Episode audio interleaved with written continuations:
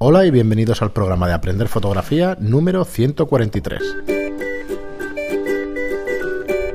Hola, soy Fran Valverde y como siempre me acompaña Pera la Regula. Hola, ¿qué tal? Hola, Pera. Pues nada, eh, sabéis que estudio Lightroom, que soy Fran Valverde, estudio Lightroom y que aquí os ofrecemos servicios para el fotógrafo aficionado y profesional. Servicios de alquiler de fotografía, tanto cámaras como objetivos y luces y espacio para vuestras producciones. Y Pera la Regula es fotógrafo de moda y publicidad y formador con más de 180 talleres y más de 2000 2100 alumnos. 2200 era, no, 2100. No sé, ya he perdido la cuenta. 2100. Eh, así que nada, nos vemos una vez más, una semana más y, y hoy con vuestras preguntas, que teníamos eh, de iBox bastante pregunta atrasada, alguna de, de, agosto y eso, que bueno, me saltaré alguna que son saludos y eso, que os los agradecemos muchísimo, pero para no cansar a nuestros oyentes, y alguna más interesante que hay, que hoy va a tratar más sobre bodas y eso, aunque tenemos alguna alguna también interesante. Uh -huh. eh, ¿Qué te iba a decir? Espera, eh, la semana que viene, bueno, es, durante esta semana os queremos anunciar el miércoles y el viernes el taller de flash de Zapata, porque nos quedan cuatro plazas. Creo que una, bueno, se habían vendido ocho, creo que una, una persona no puede venir, que guardará la plaza para otro curso, vale. o sea que nos siguen quedando cinco.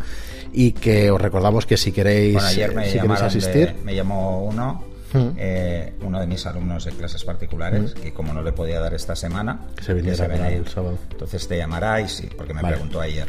Bueno, pues bueno ya le dije cuatro. cuál era el mecanismo para, para A ver, la verdad es que de los que tienen más éxito de talleres es el de Flash de Zapata, porque es muy interesante y siempre se tiene este tabú sobre el Flash de Zapata y eso, y, y, y enseñamos o enseña Pera a, a, utilizar el flash de Zapata en manual, no en automático. Esto del TTL y eso, pues bueno, hacemos un repaso de cómo funciona el TTL y por qué la gente tiene tantas confusiones en cuanto a su uso. Y luego vemos cómo utilizar el flash en manual, que es bastante más sencillo. No solo es más sencillo, sino que es más eficaz, porque podemos controlar muchísimo mejor. Es más seguro, te, ¿no? no temas de, caída de luz. Podemos uh -huh. jugar, o sea, con el flash en automático es muy difícil jugar con el flash de relleno porque claro. él lanza en función de la medición. Por eso digo que es más seguro, siempre sabes el destello que va a lanzar porque sí, estás poniendo es, tu... es fijo, además no va a cambiar uh -huh. entre una foto y otra, esa es la ventaja también. Pero no sé, es un gran tabú y cuesta muchísimo y sé que, bueno, porque he estado personalmente en muchos de estos cursos y la gente pues... Lo que se sorprende la gente es que se puede utilizar el flash y que no se note. Sí. O sea, que la gente tenga serias dudas de esta foto, de esta foto si tiene flash o no. Ese sí, es sí. el truco de utilizar bien el flash. O sea, realmente la diferencia está ahí. Y eso es lo que vemos en el taller, en cómo utilizar el flash para que no se vea. Sí, sí. Parecería increíble, pero hoy hemos vendido muy bien el taller y es que además es verdad. No, no, es, es así. Es ya, así. ya nos pondréis los comentarios de los que habéis estado en alguno de estos talleres, pero ya veréis que es. Todos, es todos así. mis alumnos el, lo que se sorprenden es de lo, sen lo sencillo que es. Pero claro, hay que tener en cuenta mmm, dos eh, fun fundamentos básicos en fotografías, bueno, en iluminación, uh -huh. que es la ley inversa y la suma sí, de sí, luces. al final las si no las tienes mucho, claras, pero... nunca lo harás bien. Uh -huh. Muy bien, y eso, recordad que tenéis el descuento por ser oyentes o escuchantes del podcast, que es un 20% de descuento, poniendo la palabra podcast al final en la cesta de la compra. Y nada, pues eso, sin más, vamos a vuestras preguntas. Eh, anónimo, eh, bueno, os leo los comentarios de iBox y, y, esta persona está registrada, nos dice todo depende. Ah, vale, de para qué va. Eh, esta pregunta es sobre el tema que tocamos de la ética en la fotografía, ¿no? de la uh -huh. ética del retoque y eso. Y nos dice todo depende de, de, para qué vaya a ser la fotografía. Si, el, si es algo artístico, no pondría límite. Si es algo informativo, el límite está muy cerca. En cuanto se altere la información. Eh, que se tiene que transmitir y se manipule. Bueno, eh, tenemos un criterio bastante parecido, ¿no? Muchísima gente y eso. Al final, ver, si es una cosa artística o tú quieres dar bueno, algún mensaje. Es que hay dos cosas totalmente diferentes. Una cosa es actuar como fotógrafo y otra muy uh -huh. diferente es, es mm, trabajar como eh, prensa gráfica. Son dos cosas radicalmente diferentes. Cuando tú eres prensa gráfica, lo que tienes es que transmitir la noticia sin dar un mensaje específico, simplemente como es, punto y pelota, ¿no? Uh -huh. O sea, en esto muchas veces el ángulo en el que se toma una toma puede hacer variar absolutamente el, el mensaje. Claro. Porque, por ejemplo, os pondré como ejemplo una foto que todos recordáis de un niño en África mm, muy delgado, sentado en un rincón y, un, y, y buitres cerca. Bueno, hay que decir que, por ejemplo, esa fotografía, los buitres, primero, no estaban cerca y la madre estaba en el lado izquierdo. O sea, no se ve en la foto simplemente por el ángulo de la toma. Entonces, ese tipo de, de, de utilización, eh, en este caso, es correcta para llamar la atención sobre el hambre en ese país. Y para ese uso me parece correcta como prensa. Pero evidentemente tiene algún componente que, que éticamente no es correcto. Claro. ¿Vale? O sea, eh, una cosa es la fotodenuncia y otra muy diferente es, es la utilización de la fotografía como medio de, de lucrarse, ¿no? Ah. Si esa fotografía se usó, si, si esa fotografía fuera usada en prensa como publicidad para, eh, para campañas contra el hambre, me parecería correcto y justo. Pero utilizarse para ganar un concurso de fotografía me parece incorrecto y poco ético. Que es lo que pasó. Por eso hubo tanto drama con esta fotografía. Muy bien, y seguimos con Alejandro Kio Chung, que nos dice, claro, desde Chile, digo, no es, no es español. Dice, hola, muchas gracias por el contenido publicado. Un comentario, el volumen de la música de fondo está muy alto y me impide escuchar bien el mensaje. Saludos desde Chile. Creo que este comentario lo leí hace días y eso y que corregí el volumen, pero decidnos si, si nos escucháis bien o tengo que bajarlo, porque ahora aguanto la pista de audio entera en dos minutos y algo. Y si está muy alto y eso, pues decirlo, ¿eh? que no tengo ningún problema en bajarlo y tal. Yo creo que ahora ya se escucha bien, pero ya me lo diréis. Y seguimos con Anónimo, con otra persona anónima que nos dice gracias por nuestro programa, aquí tenéis un nuevo adepto. Pues nada, gracias a ti por escucharnos. Y Vivelar, que es, es un habitual en los comentarios, nos dice el curso de Valencia, ¿dónde podemos ver los datos del curso? Pues te dejo el enlace en las notas del programa. Entras en, Estamos acabando de en la perfilar web. algún detalle. Sí, eh, queríamos hacerlo en, en Innovafoto, en las instalaciones que tenían, bueno, pero bueno, estoy- todavía estoy a la no- espera de respuesta. A ver si lo podemos confirmar y si no será en un estudio de, de Valencia, no os preocupéis que en eso no habrá ningún problema. Eh, creo que ahí se han vendido cuatro o cinco plazas, o sea que nos quedan seis, siete, o sea que Vale. quedan suficientes, pero bueno, va, va bien, va buen ritmo, Bueno, o sea que- veremos si se llena, entonces pues igual hacemos doble. Hacemos Efectivamente. doblete, o sea que tampoco... Muy bien, pues eso, te dejo el enlace y ya verás, ya verás toda la información en, en la web. Y Botica Jerez nos dice, muchas gracias por vuestro comentario. Eh, bueno, intentaré mejorar. No es un croma, no es un croma, es una mantita verde que utilicé como fondo. Vale, es la foto aquella de la cámara de fotos con el boli. Con el boli que estaba cortado el, el boli o la pluma, o una serie Sí. de plumas con la cámara que estaba, que decías, no sabes si Sí, es sí, una es croma. Dice, no es un- una croma, es una matita verde.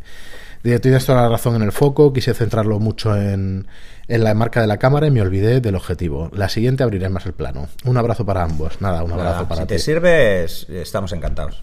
Si te aporta ideas, estamos encantados. Bien, aquí tenemos otro, otro habitual nuestro que nos dice, eh, eh, ahora te- ha cambiado el nombre, que en lugar de la gamusina se llama gamusino Kiko Épico. Al Dice, final has puesto lo de Gamusino. Bien. Gran podcast, como siempre. Un placer volveros a escuchar. Siguiendo el consejo de Pera, me he hecho mi propio Facebook. Mi mujer no podía más ya de ver páginas de fotografía en Facebook. Eh, Vale, vale. En el compartido. Nos dice, pues eso, un saludo del gamusino. Kiko, marido de la gamusino. Interrogantes, un saludo y seguir así. Bueno, eh, entre, Perdona, eh, entre un gamusino y una gamusina hay gamusinillos, ¿no? O algo por ahí también, ¿no? Bueno, bueno, oye, me Ahora, alegro mucho, me alegro mucho de que te hayas hecho tu propio canal. Sí, así nos podremos ver las caras, ya, ya sabes. Pides amistad, así irás ampliando el, el grupo. Muy bien, pues nada, muchas gracias por tu comentario. Y Shander, que nos pregunta. Otro fijo. Sí, sí, mexicano. Nuestro amigo Shander nos dice saludos, Frank y Pera. Bueno, me gustaría que me hicieran un comentario sobre el lente 1018 de Canon. Sé que lo puedo investigar por internet, visitar la página Canon u otras cosas, Eh, pero prefiero el criterio y experiencia de un usuario profesional que no se dejará influ- influenciar por marca, polémicas u otras cosas. Les agradezco de antemano. Un saludo y un fuerte abrazo mexicano. Sísmico y tanto. Espero que, que estéis bien, tú y tu familia y eso, y que, bueno, Sí, que sí. no. Ay, sí, yo estuve. Bueno, ya lo he dicho varias veces, pero estuve viviendo un año en México y la verdad es que es un país fantástico. Eh, todo, todo mi ánimo desde aquí y bueno, esperemos que, que no se repita, al menos de esta forma, ¿no? Eh, bueno, el, el 10, el 10-18 de Canon es un objetivo EFS, es un objetivo para, para cámaras APS-C. Yo no lo he utilizado porque mi cámara no puede montar un objetivo eh, EFS, un APS-C. Como es full frame, no, no lo permite. El rango focal, bueno, está bien, está bien. Mm, No es un ojo de pez, está muy cerca, pero bueno, el, el- el problema es que al trabajar en APS-C esto no es así. Esto, este 10 se convierte en un 16 y este 18 pues es aproximadamente 30. Entonces, tampoco lo veo... mm, O sea, veo que es una de las opciones que tienes para, para tener un, un gran, un gran angular, pero A partir de ahí, poco más. En cuanto al, al diafragma, 4556 que sea estabilizado o no es un poco absurdo, la verdad. Unas focales tan amplias, la estabilización hace poco. Hace poco porque la sensación de que una foto puede moverse cuando haces la foto o puedes trepidar tú es muy difícil que la veas, incluso el estabilizador no creo que aporte gran cosa. La apertura, pues ya te digo, 4.5 es una apertura justa, justa. Eh, para empezar con 10 milímetros y 5.6 en 18 es demasiado demasiado abierto. 10 milímetros serían 16. Serían 16 y 18, pues 18 por 1.6. ¿Vale? No es un ojo de pez, entonces. No, en, principio no lo Estábamos antes del programa tocando a ver si. Los ojos de pez tienen una peculiaridad específica, es que están diseñados como tal para ver 180 grados. Bueno, ya lo este trataremos en otro programa, este pero este no, está hecho así, no está definido así. De hecho, es muy difícil hacer un zoom que sea un ojo de pez. Muy, muy difícil, porque sería muy caro de construir. Piensa que la lente del ojo de pez, la lente exterior, es tremendamente grande. Debería ser muy grande y debería ser muy curva. Entonces, y este no lo es. Es una lente bastante estándar. Además de que la pupila es eso. A eso se le llama pupila de entrada. La pupila de entrada no es muy grande en este objetivo, con lo que eh, te estoy dando información por lo que veo en especificaciones, no por lo que por uso. eso, me agradecería mucho si algún, alguno de nuestros oyentes o escuchantes pues lo tiene y puede opinar sobre él. Incluso si puede enviarnos alguna foto, pues podremos ver pues temas de, formación asférica eh, y otra serie de temas que son interesantes. Lo que más os debería preocupar con, con este tipo de objetivos son algunas aberraciones que son muy frecuentes independientemente de las que, de por ejemplo, tener una deformación asférica, que es lógico, sino que eh, cómo trabajar las aberraciones cromáticas. Normalmente con estas aperturas deberían, no se hacen objetivos baratos de mayor apertura precisamente porque serían muy visibles. En 5 o 6 no son tan visibles. Pero en, bueno, en 4 o 5 tampoco son demasiado visibles, pero seguro que en este son visibles. Muy bien, Shander, pues espero que te haya servido. Y seguimos con Vivelar, nos dice fantástico como siempre y deseando escuchar la aportación de Merche en las sesiones. Eh, ya tuvimos a Merche aquí a Mercedes con nosotros, a, la modelo, y ya nos dirás qué te pareció Vivelar, que este comentario es anterior a, a ese programa. Y Javier Badluk eh, nos dice, jajaja, se ríe, dice, brutal lo de cuando yo estudié en informática, cuando yo estudié informática no había chicas así. Pues dice, yo empecé la carrera en el 2000 y le dejé a medias, aparte deprimido por el tipo de gente que había. Bueno, eh, estudiaste hace más, ¿no? El tema de, informática, pero... Bueno, 25 años. Tampoco hace mucho más, en el 90 y algo. Entonces, bueno, entonces acabé. Vale. 26 años. Entonces acabé, acabé hace 26, pero claro, empecé hace más de 30. 30, aproximadamente 30 años. Ha ido cambiando muchísimo. No, a ver, lo que pasaba en esa época es que eh, los temarios eran bastante obsoletos, era un, era bastante aburrido en ese sentido, porque los temarios Yo recuerdo haber hecho informática en el cole, nada, basic y cuatro cositas de comandos y cuatro historias de estas que al final no... No, mira, nosotros, nosotros eh, por ejemplo, el assembler apenas lo vimos y empezamos con el C casi enseguida, pero se hablaba de muchísimos lenguajes. En esa época había un cierto caos sobre cuál iba a ser el lenguaje más utilizado. Además, no es lo mismo hacer informática de gestión que de sistemas, entonces había unas diferencias bastante abrumadoras al respecto. Y yo, por ejemplo, antes de empezar, yo ya sabía Assembler, eh, yo ya sabía C, eh, yo sabía, pues igual ya sabía cinco o seis lenguajes antes de empezar, entonces me parecía un poco que necesitaba como más chicha, ¿no? Eh, el basic y el logo, el, el no, no, se había usado, o sea, lo usábamos haciendo pokés. pues igual 10 años después fue y el tema Pero eso yo lo usaba con 14 años, mm. el, Basic y, y el, bueno, y el, Assembler también. O sea que entonces teníamos CPM como sistema. Es que ha cambiado mucho. es que cambió mucho de golpe. Eh, yo creo que nuestra, mi generación, fuimos muy afortunados por ver cómo evolucionaba de una forma tan rápida y tan constante, ¿no? Ahora, ahora evoluciona a un ritmo mucho más pausado. Eh, porque, por ejemplo, hay lenguajes que se han, se han quedado ahí, no, ya no cambian. Ahora, cuando a alguien le hablas de C Sharp, todo el mundo tiene claro que es un lenguaje de programación que tiene para tiempo. Eh, y no deja de ser una evolución de C. O sea que, bueno. Bueno, hostia, me he ido a informática tú y hace, hace más de 10 años que no toco esto, ¿eh? O sea que. No te preocupes, pues si te parece, vamos con eh, el. Era consultor en tecnología, o sea, algo me tiene que quedar. Sí. Pues mira, vamos con la, con la pregunta principal, que, es muy cortita, pero al final podemos alargarnos. De hecho, podríamos hacer tres o cuatro programas sobre, sobre monográfico de fotografía de bodas.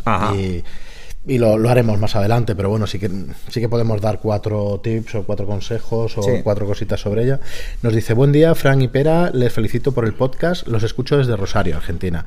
Quisiera que por favor me den consejos sobre fotografía de bodas y nos hace varias preguntas. Nos dice, ¿es recomendable dos, ¿es recomendable dos cámaras con dos lentes fijos o una con, una con un zoom? ¿O ir cambiando lentes durante el evento? ¿Fotografía posada o espontánea? ¿Qué opinan sobre los procesados que están de moda? Veo mucho blanco y negro y fotos en color muy desaturadas. Muchas gracias. Eh, a ver, pues eso, es un poco dar un es, es fundamental ir con dos cuerpos. Eh, el llevar dos lentes fijas o llevar una fija y un zoom depende mucho de tu forma de hacer fotos. Eso es así. ¿eh? y depende de, también cómo sea la boda. Yo te puedo decir que yo suelo ir con un 50 y a veces el 70-200, otras veces el 300, pero luego cuando acaba la parte, cuando es una boda en exteriores, pero cuando acaba esa parte, claro, lo cambio.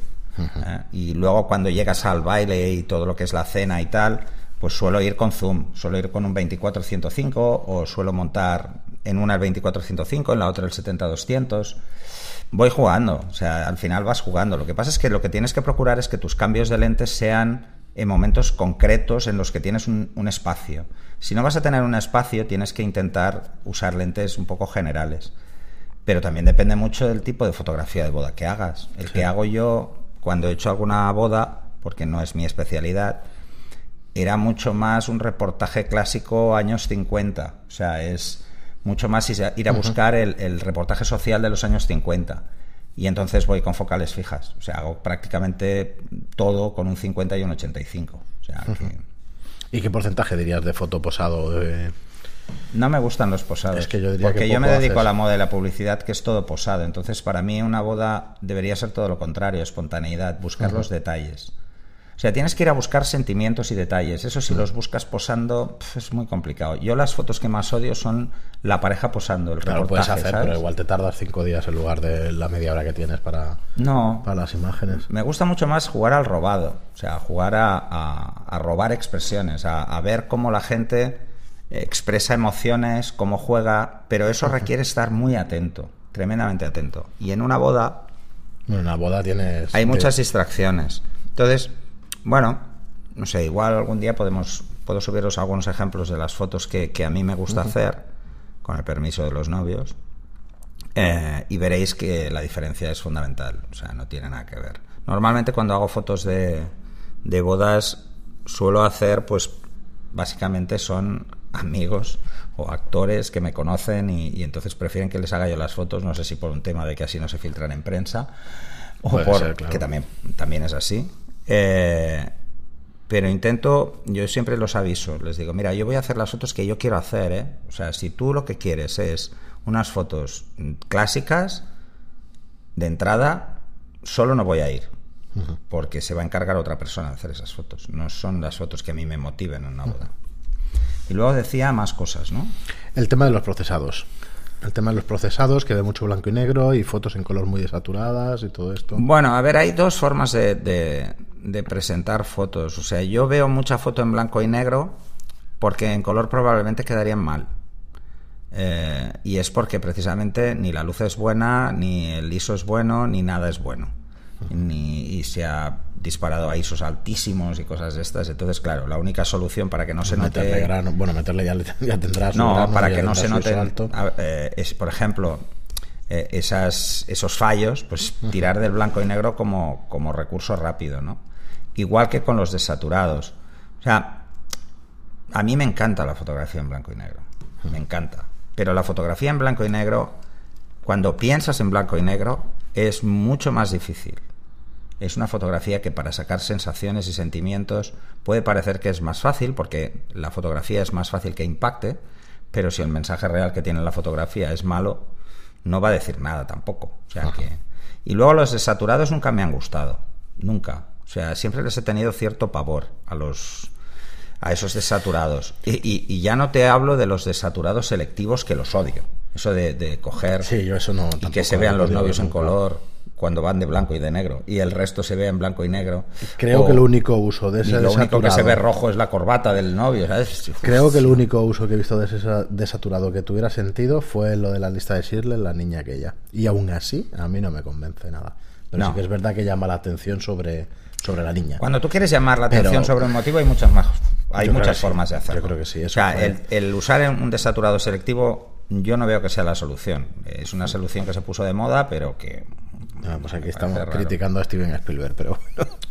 Bueno, pero es que la utilización en el cine es diferente, ¿eh? Sí, pero igualmente a mí me chirrió igual. Sé perfectamente lo que quería expresar y tal. No quedó mal en la película, ni muchísimo Mira, un ejemplo de, película, que, de película entera en desaturados es Los 300. Es bueno, pero eso es desaturado. Es un desaturado jugando con contrastes muy altos. Y contrastes muy altos. Y, eso quería imitar, pero quería imitar pero en una boda. Tú imagínate en una boda. En una boda habría sido. ¿tú te imaginas una boda así como los 300? o sea, yo he visto esos procesados en boda, ¿eh? Sí, son muy bestias. Eso se puso de moda el, lo de 300 y había también. Porque ensucian la cara. Sí. Ensucian la piel con mucha facilidad. Y son fotografías hechas eh, muchas veces cuando quieres captar un momento igual no tienes la mejor foto de la historia. Se puso de moda también el tema del cómic, el tema de Sin City y eso y esas estéticas, claro. A ver, esas estéticas quedan bien, pues mira, en el en, Era en todo esas películas menos el rojo.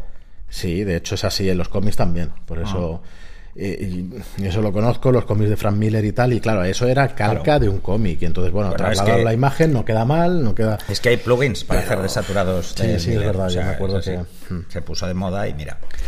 Hay otro estilo que es desaturado, pero más tipo Instagram, ¿no? Con este tipo de filtros y los rayitos de sol y tal pegando, pero es que son hasta falsos los rayos de sol esos y los. Sí, pero bueno. A mí no me gusta tampoco. Quizá, quizá es que, a ver, yo hay veces que lo pienso, le digo, bueno, igual es que soy un clásico. Sí, a ver, es un tema de cultura. Yo prefiero coger y decir, bueno, vamos a hacer blanco y negro, pero no vamos a hacer un blanco y negro de 10 pasos, vamos a hacer un blanco y negro de 4 pasos. Hmm. O sea, un contraste del copón.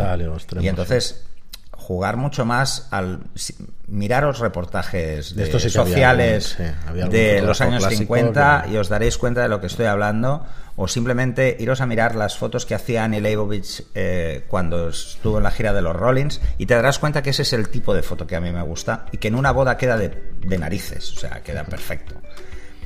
Porque en vez de despistar con el color, se centra en la emotividad de los momentos. O sea, cuando el blanco y negro haces, lo usas para eso, sí que tiene sentido. Al menos para mí, ¿eh? Muy bien, pues nada, aquí tienes nuestra opinión y de todas formas sí que sí que más adelante haremos algún especial para, de bodas, si no de un programa, yo creo que de varios se puede, puede dar. Y bueno, quería dejarlo aquí, tenemos dos o tres preguntas más que que dejaremos para el próximo programa. Y el próximo programa queríamos tratar un, un, tema que así voy creando el hype y eso, que es las diferencias entre, entre la visión humana y la visión de un objetivo o de una cámara fotográfica. Una cámara. O sea, una cámara fotográfica. Eh, eh, ¿Por qué tenemos esa sensación siempre de que, de que no vemos en las fotos lo que hemos visto con, la mirada, ¿no? Eh, y entonces tiene explicaciones científicas al respecto y que son obvias, pero bueno, que es bueno decirlo. Muy bien, pues hasta aquí. Sí, hasta aquí puedo leer. Esto es como para el viernes que viene. Que para los más viejos. Sí. hasta aquí puedo leer. Muy bien, pues nada, muchísimas gracias por seguirnos, como siempre. Muchísimas gracias por vuestras reseñas eh, de 5 estrellas en iTunes, que ya ayer pasaban de, pasaban de las 130, creo que eran 133 y que alguna leeré porque hay alguna consulta y siempre las hacéis en iBox y eso y tengo que recuperar algunas de las antiguas que hay alguna pregunta allí. Sí, sí, eh, sobre todo si veis que se nos pasa algo. Sí, decirnos lo que hay ya unas cuantas decenas semanales. Tenemos demasiados canales abiertos ahora mismo. vale. Y eso, agradeceros eso y agradeceros los me gusta y los comentarios en iVoox, que es lo que nos da realmente visibilidad y nos hace llegar a más gente cada, cada día. Eh, de hecho, creemos, eh, creo o creemos que estamos sobre entre los 6 y 8 mil suscriptores. No os puedo dar cifras más exactas porque no hay una medición estándar para, para saber exactamente las suscripciones. Sabemos que de cada programa se nos descargan 4.000, 5.000 escuchas entre los dos iBox y iTunes. En el último cálculo que hemos hecho más. Bueno, si son más antiguas más, si son de hace un mes, pues igual tenemos 6.000 descargas, si son de la última semana y eso, pues 3.000, 4.000. O sea que estamos eso, rozando los 8.000 muy probablemente, 8 o 9.000 oyentes, o sea que bueno, muy, muy, muy, agradecidos a todos. Y nada, lo dejamos aquí, hasta el viernes, hasta luego, Pera. Hasta luego.